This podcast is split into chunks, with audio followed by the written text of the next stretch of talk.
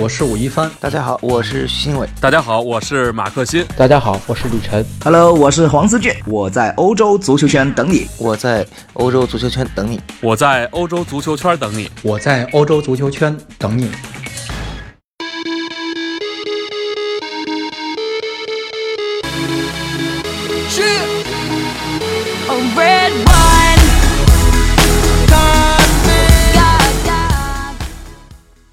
大家好，欢迎收听今天的晨读，我是李晨啊，继续为大家大概过去一天发生在西班牙足坛以及西语世界一些足球新闻，还有个人的一些看法啊。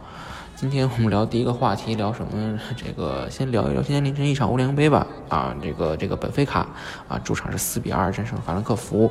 啊，大家可能有朋友已经看到了啊，这个本菲卡这个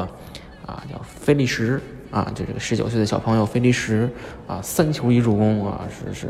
非常火爆这个状态，而且而且大家知道这不是普超，这是欧联杯啊，这这不是一般的，这已经是就是对抗啊啊，包括水平啊，都是上一个档次的啊。在这种高层次的比赛，已经比较高层次的比赛啊，打出这样的一个水平，还是非常非常有说有说服力的啊。啊，当然对面的这个约维奇啊也是打进一个进球，但是总的来说，菲利什的表现还是非常抢眼的。啊，当然确实是欧联杯啊，这个这个这个虽然水平比较高，但是这个这个受关注度还是比较低，所以没有太吹起来啊。但如果说是如果这个这场比赛是在欧冠啊，那那今天可能情况就完全不一样了。啊，不过今这场比赛，现在从各方得到消息来说，这场比赛其实还是受到很高的关注的。啊，巴萨、拜仁啊、曼联啊、尤文啊、皇马啊，其实都派了球探去看这场比赛，都来观察这场比赛。就是之前我们说过这个话题，就是球探到底需不需要去现场看比赛这个问题啊。其实就说说一句，就是很多球迷可能觉得他们的对大家大家可能对于球探这个工作的一个理解。啊，可能是觉得说，哎，去现场看球是不是看得更清楚啊，更看得更好啊？哎，其实也不是啊。这个好的球探是，你要如果好的球探，如果你需要去现场看球啊，你才能确定这个球员好不好，那你这个球探就离呃丢工作差不不远了啊。就是现场看球有一个什么好处呢？现场看球一个好处就是可以与球员或者他球员的经纪人啊直接接触，这是一个这是一个很实际的一个需求，就是我需要去和球员的经纪人或者说甚至球员本人，我去一个面对面的一个联系，一个谈话，因为大家知道这个呃现在现在这个时代呃其实传媒已经非常发达了啊。就是我我很多很多转会很多交易，我是可以在比如说我从 A WhatsApp WhatsApp 上，我们就聊啊，就可以去就可以大概定下来。但是最后拍板儿或者说很多很关键的问题，包括有时候你要说你要显示自己的诚意啊，我我那还是需要面对面去谈。这这是这是这是足球交易上的一些一些一些一些习惯一些礼仪啊，大家可能不是很了解啊。我我作为一个经历过这些东西的人，我跟大家可以说稍微说一下，就是。就是很多时候正常情况下啊，很多情况现在已经在可以在网络上解决。比如说我去就可以拿着，比如说球员的一些录像，我就可以看，我完全可以做到没有问题。我这个球员踢大概什么样，哎，我大概能感觉出来，我就就已经基本是看个八九不离十了。好是个球员好不好，好不好用，好不好踢。但是关键问题在于，就是有些时候俱乐部啊，他会邀请啊对方的球探来看。有些球员，有些俱乐部，我就是明摆，我就要把这个人卖出去啊，所以话他会邀请球探来看，或者说球探他为了主动和球员去接触，和球员的经纪人去接触，我会去现场看。其实看球是其次，剩下的一些，比如说啊，场下的，比如说两边要交流一下，谈一谈啊，啊，这是重要的啊。所以说，为什么会会有球探到现场去看，并不是真的去看球去了啊，不需要。啊，现在球探没有这个必要去看了，现在这个时代也不需要球探去现场看球了啊。当然，就是给大家讲讲这个这个大概的一个机制问题啊。当然，现在说约维奇现在的这个情况啊，我们先说重点说说约维奇吧。约维奇现在情况是这样啊，呃，从现在西班牙媒体这边几个几家大报啊、电台啊披露出来消息是是呃，巴萨基本上已经。嗯，很大程度上现在已经退出来了，就不是很愿意去买约维奇了，因为约维奇不想给苏亚雷斯当替补，哈，这个这个这个其实挺有意思的，就是，呃，很多很多很多球迷可能就巴萨球迷就不理解，说，哎呀，这个这这苏亚雷斯多好啊，你跟苏亚雷斯学学踢球啊，不是这样的，球员讲道理啊，球员啊，尤其是现在年轻球员啊，心气儿都是很高的啊，不不太，就是你说啊，大家都是，而且大家知道，职业球员的职业生涯就那么十几年啊，我我再给你当一年替补，那我这一年我损失多少，对不对？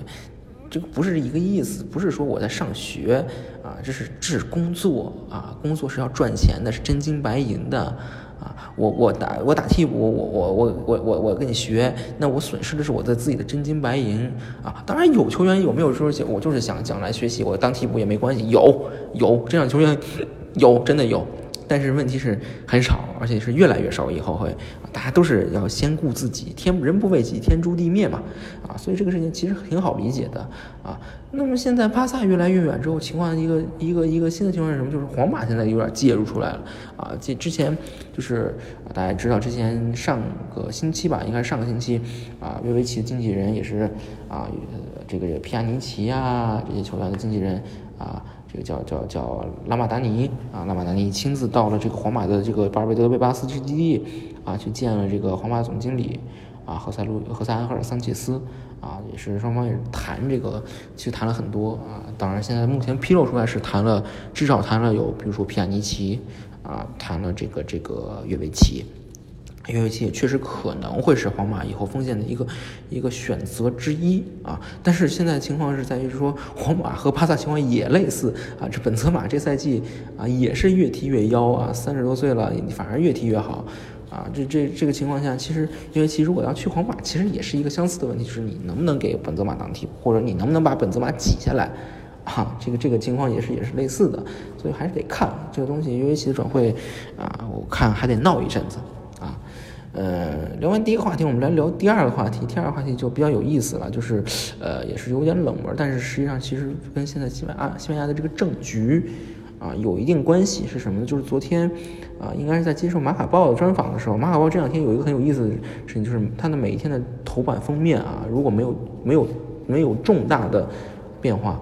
头头版封面啊，都给了西班牙这次啊。呃，首相这些大选的几位候选人，啊，比如说之前啊是给的是这个 P O S E，就是就是人民啊人民工党，就是现在执政党，也是现在西班牙首相啊，Pedro Sanchez 啊，前天是 Pedro Sanchez 啊，昨天给的是这个也是西班牙另一个大党，是这个呃西班牙的这个这个。可以算是现在的第三大党了吧？啊，叫 Podemos，Podemos，啊，叫做我们能啊，是一个比较年轻，只有五年左右、五六年的一个历史的一个政党，但是这几年发展非常快啊。Podemos 的主席叫 Pablo Iglesias，啊，Pablo Iglesias 的。这个事儿，这个事儿呢，我们要说的事儿就是从这个巴布罗伊克拉西亚斯这上说起啊。从前他在接受马卡报专访的时候，就说说了一句话，说就是评价了一个球员，大家可能很多球很多球员不太了解这个人。他说啊，现在效力在这个西阿尔瓦塞特的乌克兰前锋啊，祖祖利亚是一个新纳粹主义者。哎，大家可能很很纳闷了，这个这个这个八竿子打不着的两个人，为什么要互相要要他要说对方是啊新纳粹主义者呢？你想，但一个是啊西班牙这个这个啊政党党魁啊，另一个是在阿尔瓦塞特踢球的一个乌克兰前锋哈，看上去两个人八竿子打不着，但实际上两个人其实渊源很深啊。我先给大家讲讲这个故事啊，这个故事是这样的，呃，发生在二零一六年，当时。呃，这个佐佐利亚啊，是乌克兰前锋。佐佐利亚在这个巴列卡诺踢球，大家听到可能有的朋友球迷听到巴列卡诺就反应过来了是怎么回事了啊？之前。我包括我，包括吴老师，其实都讲过，给大家讲过这个事情，就是巴列卡诺他所在的这个巴列卡斯，巴列卡斯这个这个街区是马德里甚至全西班牙啊最左的一个街区啊，就是就是这个地方人都是非常左啊，非常的崇尚自由啊，崇尚这个这个平权啊，反对一些比如说比如说一些民族主义啊、沙文主义啊，包括一些排外主义啊，就是非常左的一个街区。巴列卡诺也是西班牙最左的球队。啊，而佐佐利亚他干了什么事呢？佐佐利亚他是啊，乌克兰政府军和乌克兰政府就是乌克兰国内建制派的支持者啊。大家知道乌克兰这两年在打，其实是在打内战啊，就是就是乌克兰的东部东乌嘛，东乌这段时间前这几年一直在搞独立啊，政府军一直在围剿，也是在反在在这想想把想把这个就就怎么着，就是说独立或者叛乱啊给镇压下去啊。佐佐利亚是一个。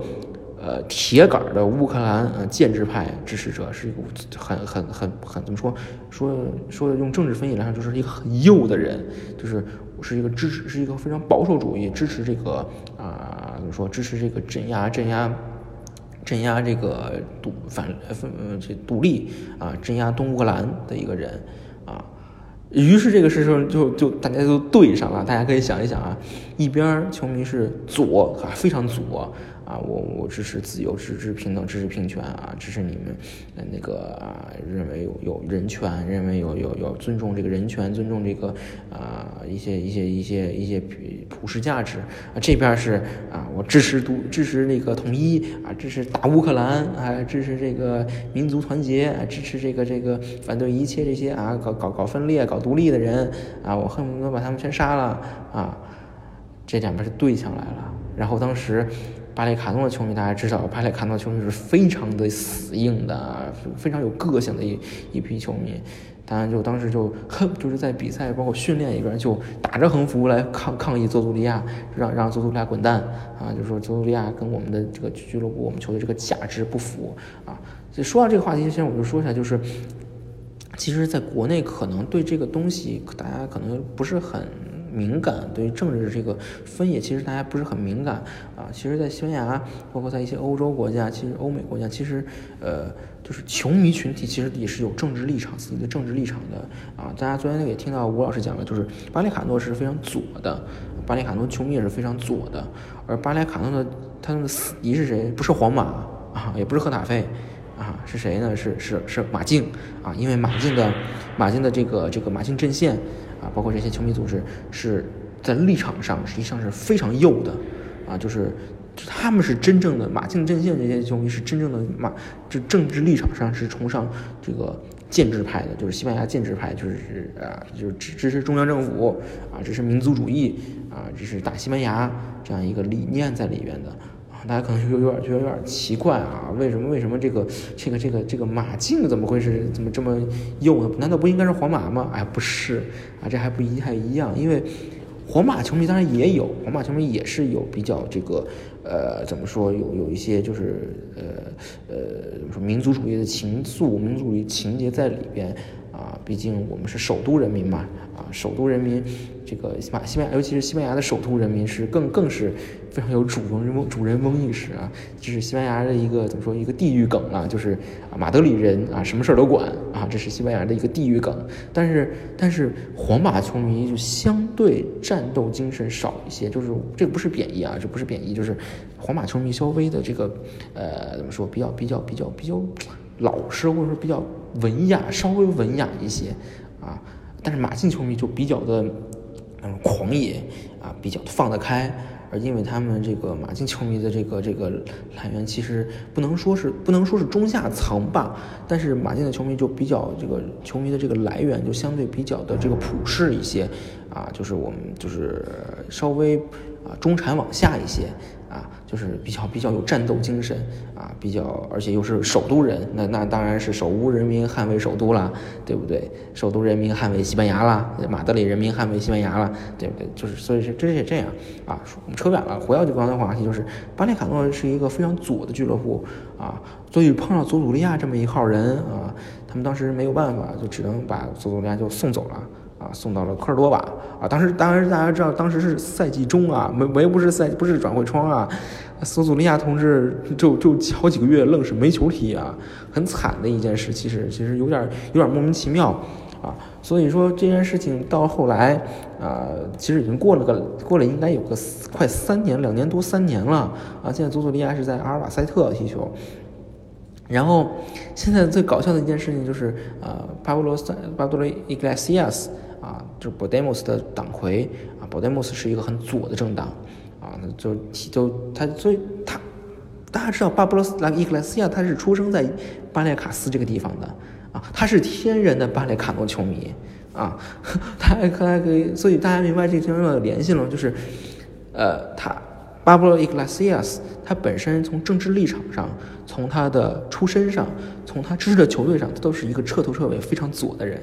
而祖祖利亚同志是一个非常右的人。所以当记者就提问，就说，呃，就说您主席先生，您怎么看这个啊佐佐利亚这件事情啊？怎么看巴列卡诺球迷啊驱逐佐佐利亚这件事情？那巴布罗·伊格拉西亚斯肯定说，哎呀，这这这佐佐利亚这就是一个新纳粹主义分子。这件事就很搞笑了，所以就就怎么说，就是啊，说不好听点儿，说说的不恰恰当点，就是秀才遇上兵，有理说不清嘛。一个一个搞政治的，你去你去掺和足球的事情，对不对？虽然这件事情是本身已经不是足球的问题了，但是一个搞政治，你非要把给人家扣一个新纳粹主义的帽子，啊，怎么看都有点大啊。虽然说佐佐利亚他确实在某些言行上，有些他在包括他以前的一些言行上，确实是有一点啊触怒啊左派啊自由左派啊这这些这些这些神经啊。包括他支持啊，以乌克兰啊，支持这个这个镇压这个镇镇压这个独立分子，包括他展示一些他和乌克兰的一些政府军的一些呃特种部队的合影，这些特种特种部队啊就被认为是乌克兰政府军的爪牙啊啊，那是秘密警察哈，大家明白这个意思，所以说确实有一些触怒呃。巴列卡诺球迷情绪的东西，但是你要非要给人家扣一个新纳粹，讲道理这这有点小题大做，有点小题大做。所以今天啊，阿尔瓦萨特官方也是说了，发表了声明了，就说这个伊格莱斯巴布罗伊格莱西亚斯这样的言论啊，是攻击具有攻击性。啊，是涉嫌种族主义啊！台湾一看，又又是一顶大帽子啊！你说我，你说我是新纳粹，我说你是种族主义，呃，两边就有点，比如说互相扣大帽子。这也是西班牙人，包括欧洲一些、欧美一些国家的一个这些年的一个政治上的一些啊社会问题上的一个一个趋势，是呃，什么事都别别搞大啊，搞大就要给你扣帽扣大扣大帽子啊！你说我新大罪，我就说你种族主义啊！其实讲道理，这个事儿真的是啊，没什么好说的啊。挺挺挺挺挺滑稽的啊！你讲，所以说就是西班牙足球好看，比西班牙足球更好看的就是西班牙的政治。这个地方我们就多说一句啊，就说这个呃，你说把有有，其实也今天早上我看到一些评论，就是国内球迷啊，就是评论这件事，说哎，佐佐利亚支持自己国家，支持自己的军队有什么错啊？没有什么错啊。是没错，没错，这个问题没什么错。但是接下来一句说啊，这看这西班牙啊，说好的民主、自由、民主呢？啊，你这这这这凭什么人家不能支？没有不让你支持，对不对？没有人因为你佐佐利亚啊支持支持政府军就要把他抓起来，就要把他弄死。没有人啊，嗯，只是不好意思，这个地方不不欢迎你啊，请您走啊，我礼送出境啊。这这也是一种解决，怎么说，就是一种政治生活啊，这种社会中大家一个政治生活的一种啊生活方式，就是这个地方不欢迎你，那请您走。但是我们你可以发表你的言论，但请不要在我们这里发表言论啊。这就是一种怎么说，一种一种一种一种处理政治问题的一种方法啊。其实大家我说一句不太好听的话，可能有些有些不太有点敏感的话，就说，嗯，咱们中国人啊，可能对于。怎么怎么进行政治生活，可能不是非常的了解，不是非常的敏感，中国人也比较，中国人也是相对来说，整体来说，整体社会环境也是比较右，啊，就是比较保守，啊，很多问题比较保守，啊，所以说有些问题上，可能看到这些话，你可能一看，哎呀，这涉及到这个分裂国家，啊，大家想都不想，一定是，哎呀，一定是这个，啊，呃，分裂国家的这边是错的，啊，一定是这统一是对的。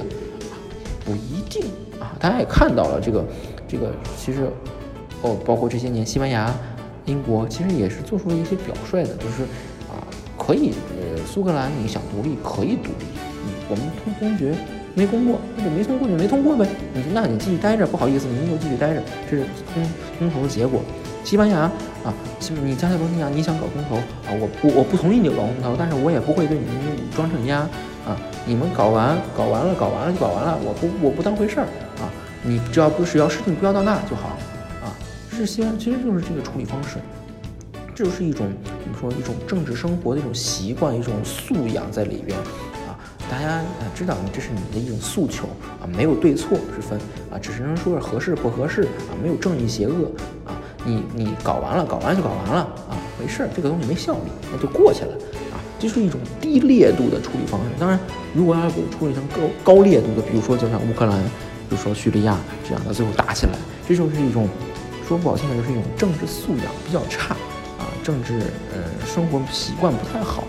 的一种表现啊。这就是其实就是挺考验一个国家的人，包括从他的呃上层到下层啊，从这个是从这个普罗大众啊到这个这个这个领导者的一种政治智慧和政治呃宽容度的一个一个一个一个事情啊。好，那今天的话题就到这里为止，那我们明天同一时间不见不散，再见。